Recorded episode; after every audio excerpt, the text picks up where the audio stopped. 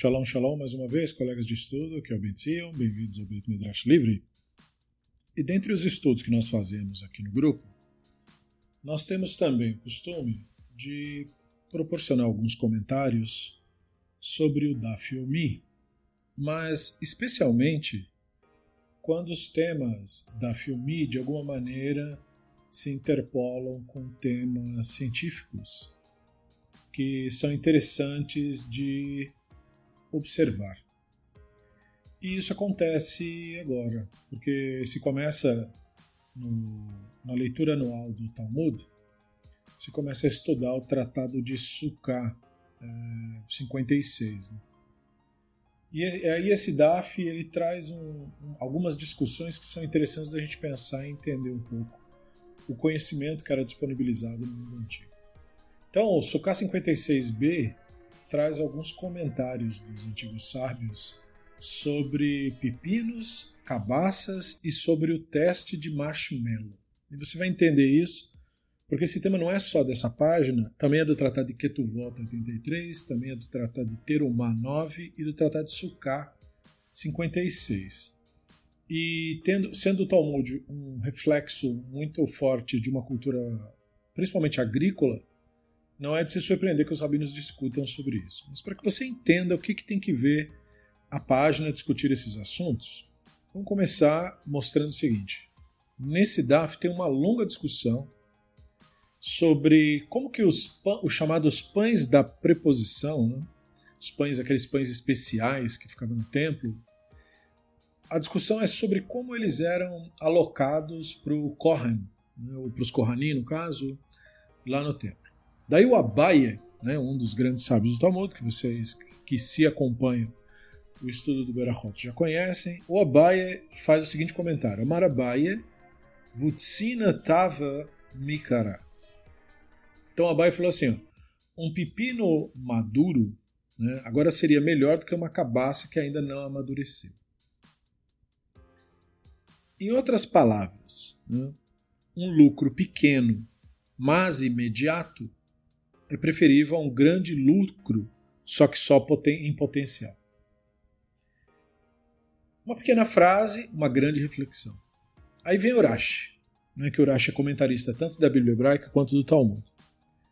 Daí Urash faz um extenso comentário ali, cuja tradução é a seguinte: Esse é um aforismo bem conhecido. Quando uma pessoa diz ao seu amigo, você pode pegar essa pequena cabaça que ainda está crescendo agora ou você pode esperar até que ela cresça e pegar depois. É melhor pegar a cabaça imediatamente. E essa é uma observação bastante notável e encontra uma expressão semelhante num ditado, né? mas vale um pássaro na mão do que dois voando. Né? É, é interessante que a versão inglesa desse mesmo ditado é mas vale um pássaro na mão do que dois no mato. Mas dá na mesma. Né?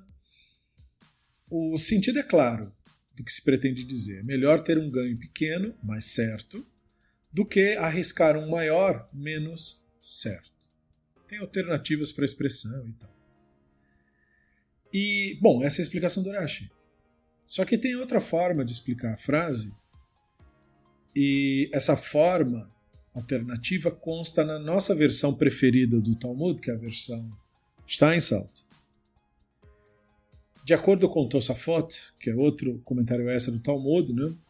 Tosafot em Ketuvot 83b, citada em nome do Rabben Nutan, que é o neto do Rashi, né? meados ali de 1170, 1171, o provérbio significaria o seguinte nas palavras dele.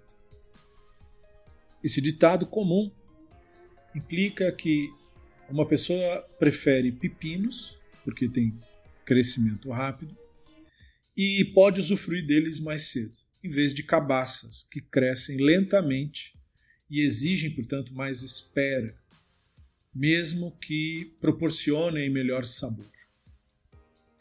Então, esse é o comentário de Tosafot para Ketuvot 83b. Então, note que, de acordo com o Rabbeinu Tan, esse ditado não está falando de elemento de risco nenhum.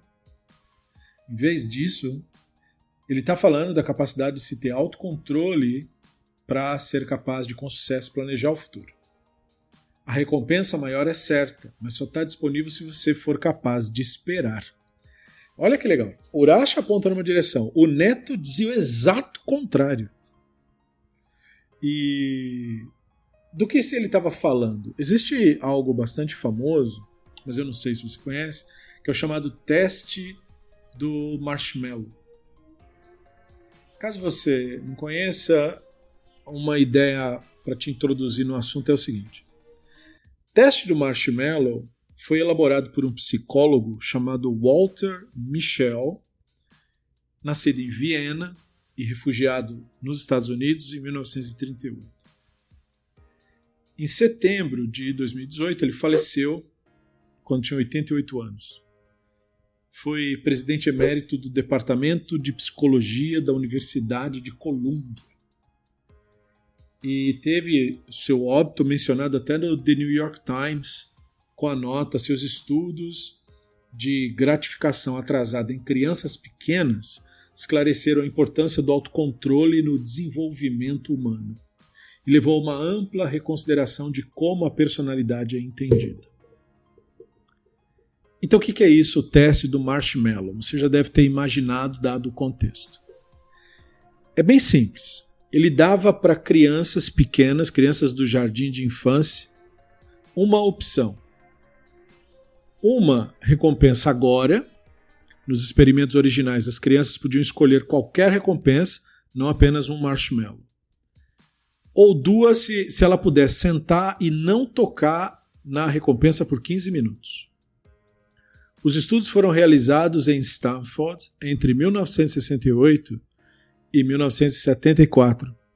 Envolveram cerca de 550 crianças. E se você ainda não viu esse teste, você pode achar ele no YouTube. É bem legal de ver. Teste do Marshmallow chama. Procure ver quando você puder. Bom, fato é o seguinte: houve dezenas e dezenas de trabalhos acadêmicos escritos com base no teste do Marshmallow, desde que o Michael publicou suas descobertas pela primeira vez em 1969. Mas o talvez o mais surpreendente é dizer que as descobertas do experimento do marshmallow em crianças pré-escola procuravam prever comportamentos futuros destas mesmas crianças quando adultos. E há publicações que resumem as descobertas num livro que acabou recebendo o óbvio título de The Marshmallow Test Mastering Self-Control. E há um, uma citação do livro que diz o seguinte: O que as crianças pré-escolares fizeram enquanto tentavam continuar esperando e como elas fizeram ou como não conseguiram atrasar a gratificação, inesperadamente acabou por prever muito sobre suas vidas futuras. Quanto mais segundos as crianças esperavam aos 4, 5 anos maiores suas feridas nos vestibular, né, no equivalente ao vestibular de lá, e melhora o seu funcionamento social e cognitivo na adolescência. Aos 27, 32 anos, aqueles que esperaram mais durante o teste do marshmallow na pré-escola tiveram um índice de massa corporal mais baixo, melhor senso de autoestima, foram atrás dos seus objetivos de uma maneira mais eficaz lidaram de uma maneira mais adaptativa quando as coisas deram errada e com estresse. Na meia-idade, na meia idade, aqueles que puderam esperar consistentemente, aqueles que têm o alto atraso, em comparação com os que não puderam esperar, os de baixo atraso, eram caracterizados por uh, diferentes escaneamentos cerebrais em áreas ligadas a vício e obesidade. Como se o comportamento tido depois, que eles juram de pé junto, que foi uma escolha de cada um individual baseado no livre-arbítrio, na verdade estava programado na estrutura é, mental deles, e aí há de se fazer pesquisa para saber qual a relação disso com a herança genética e tudo isso e tudo mais. Mas isso é um baita teste, né? há de se admitir. E, para terminar, antes de acabar e testar os filhos e os netos, né? Você tem que lembrar que, de acordo com Tosafot, a maioria das pessoas prefere uma recompensa instantânea menor do que uma recompensa maior, mas atrasada. Então, o clássico teste de marshmallow media quanto tempo as crianças poderiam controlar seus desejos por uma recompensa instantânea, mas dá uma nova visão sobre esse DAF, não é? Ou seja, de que se nós pudermos resistir não é, ao crescimento da cabaça, que é lento, em vez de ir para os pepinos, que é mais rápido, talvez isso possa nos fazer bem na fase posterior da nossa própria vida. Letra